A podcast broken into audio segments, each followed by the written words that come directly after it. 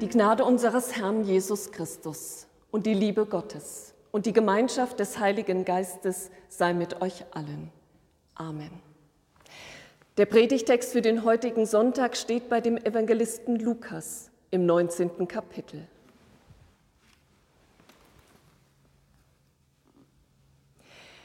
Als Jesus schon nahe am Abhang des Ölbergs war, fing die ganze Menge der Jünger an, mit Freuden Gott zu loben, mit lauter Stimme, über alle Taten, die sie gesehen hatten.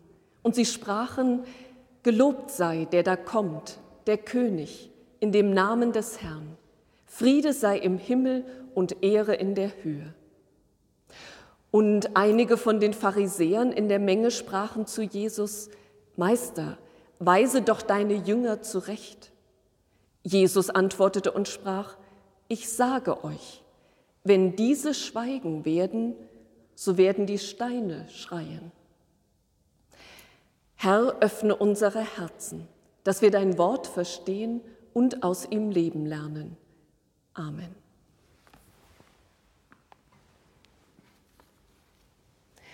Liebe Gemeinde, in unserem letzten Gemeindebrief haben wir Menschen aus unserer Gemeinde gefragt, worauf sie sich in der Zeit nach Corona besonders freuen.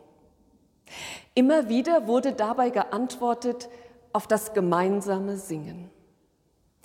Im Gottesdienst nicht miteinander singen zu dürfen, das ist schwer. Und das ist nicht nur am Sonntag Kantate schwer und es ist nicht nur für die Menschen schwer, die gerne singen, sondern ganz generell. Denn das gemeinsame Singen in unseren Gottesdiensten, das ist mehr als nur schmückendes Beiwerk. Es ist ein grundlegender Ausdruck unseres Glaubens. Im Singen bekommt unser Glaube sichtbare und vor allem hörbare Gestalt. Er bekommt im wahrsten Sinne des Wortes einen Leib. Im Singen bekennen wir auch unseren Glauben. Wir werden mit unseren Liedern zu Verkündigern dessen, was wir glauben. Insofern erscheint der heutige Predigtext besonders aktuell. Denn auch dort wird davon berichtet, dass nicht gesungen werden soll. Die Jünger befinden sich zusammen mit Jesus auf dem Weg nach Jerusalem, wo Jesus nur wenig später unter dem Jubel der Menge einziehen wird. Die Jünger beginnen schon mitten auf dem Weg zu singen und zu jubeln. Sie können nicht anders, denn wes das Herz voll ist, das geht der Mund über. Die Jünger können nicht anders, als Gott mit lauter Stimme dafür zu preisen, dass er in Jesus seine Verheißungen endlich wahrgemacht hat. Dass in Jesus endlich der gekommen ist, den sie erhofft und erwartet haben, der Auserwählte Gottes, der Messias, der Friedenskönig. Und daher singen sie voller Freude, gelobt sei der da kommt, der König, im Namen des Herrn. Friede sei im Himmel und Ehre in der Höhe. Doch ein solches Singen ist gefährlich. Nicht aufgrund der dabei frei werdenden, unter Umständen virusbelasteten Aerosole, sondern weil das, was die Jünger da singen und weil der, von dem sie da singen, die politische und religiöse Ordnung in Frage stellt. Und daher fordern die Pharisäer Jesus auf, seine Jünger zum Schweigen zu bringen, ihnen das Singen zu verbieten. Jesus denkt allerdings nicht daran, sondern er sagt, wenn diese schweigen werden, so werden die Steine schreien. Wenn diese schweigen werden, so werden die Steine schreien. Ein merkwürdiger Satz. Denn Steine schreien normalerweise nicht. Man kann diesen Satz als Ausdruck dafür verstehen, dass der Jubel sich seinen Weg bahnt. Der Jubel darüber, dass hier ein König im Begriff ist, in die Königsstadt Jerusalem einzuziehen. Und dieser Jubel lässt sich nicht unterdrücken, nicht geheim halten. Würde es versucht werden, es würde geradezu Unmögliches geschehen, Die toten Steine würden zu singen beginnen. Mich irritiert an dieser Deutung jedoch, dass hier das Wort schreien steht und nicht das Wort singen. Die Steine würden eben nicht zu singen, sie würden nicht zu jubeln beginnen, sondern sie würden zu schreien beginnen.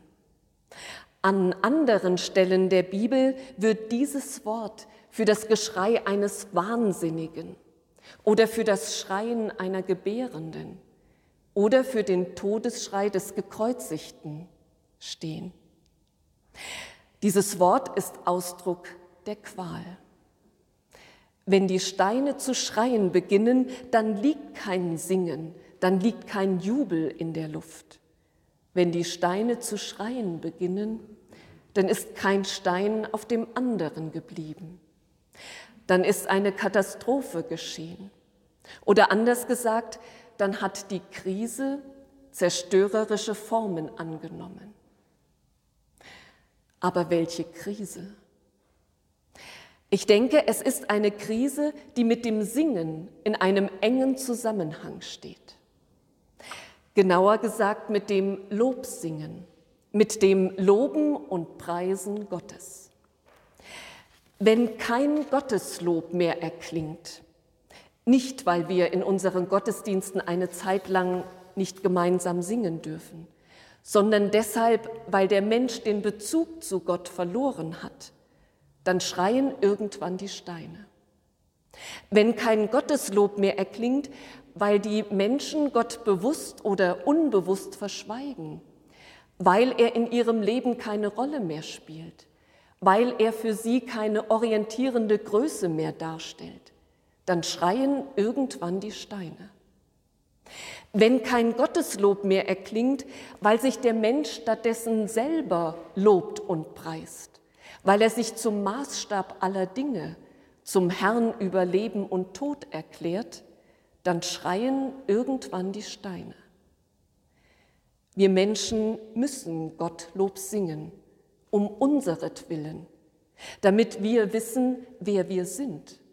Menschen und nicht Gott, Geschöpfe und nicht der Schöpfer, angewiesen auf Erbarmen und auf Vergebung damit nicht irgendwann die Steine anfangen zu schreien und am Ende kein Stein mehr auf dem anderen bleibt. Vor rund 80 Jahren haben wir das hier in unserem Land erlebt. Ich habe gelesen, dass wer freitags um 12 Uhr unter der Kuppel der Dresdner Frauenkirche die Friedensandacht mitfeiert, folgendermaßen angesprochen wird. Wenn Steine schreien, was lassen uns die dunklen Steine in der Fassade der wiedererrichteten Kirche hören? Einen Aufschrei? In diese Steine haben sich so viel Leid und Schmerz, ob der zerstörerischen Gewalt eingebrannt, als am Ende des von Deutschland in die Welt getragenen Zweiten Weltkrieges die Kirche im Februar 1945 ausbrannte und einstürzte. Aber lange zuvor brannten bereits in ganz Europa Gotteshäuser, zuerst Synagogen, dann Kirchen. Seit dem deutschen Bombenangriff auf die mittelenglische Stadt Coventry im November 1940, durch den auch diese Kathedrale zerstört wurde, schreien dort die Steine bis heute. Nicht nur die Steine der zerstörten Kathedrale von Coventry schreien bis heute, sondern auch die Steine manch, manch anderer Ruine. Sie erinnern damit unaufhörlich an die Opfer von Krieg und Gewalt. Und sie mahnen unaufhörlich zum Frieden. Solch schreiende Steine sind auch die sogenannten Stolpersteine. Ein Projekt des Künstlers Gunther Demnig, das 1992 begonnen wurde.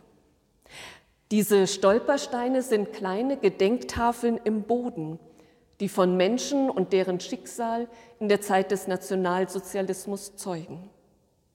Bislang sind mehr als 75.000 solcher Steine in Deutschland und anderen Ländern Europas verlegt worden.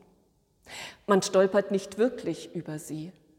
denn sie sind in ihre Umgebung gut eingepasst. Aber man stolpert mit dem Kopf und mit dem Herzen über sie. Diese Steine schreien, weil Menschen zum Schweigen gebracht wurden. Und sie schreien einem zu, was tust du, damit so etwas nie wieder passiert?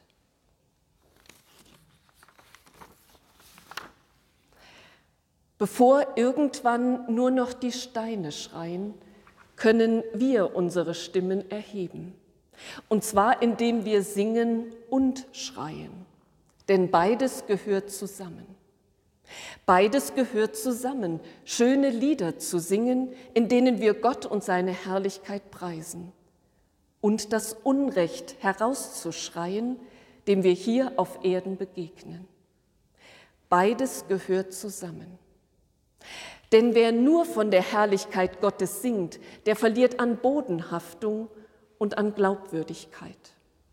Und wer nur das Unrecht der Zeit herausschreit, dem geht irgendwann die Luft aus, weil er den Glauben an eine bessere Welt verliert, weil er die Kraft der Hoffnung verliert. Oft vergessen wir allerdings das eine oder das andere. Wir schreien entweder nicht vom Unrecht, das wir sehen, oder wir singen nicht von der Hoffnung, die wir haben.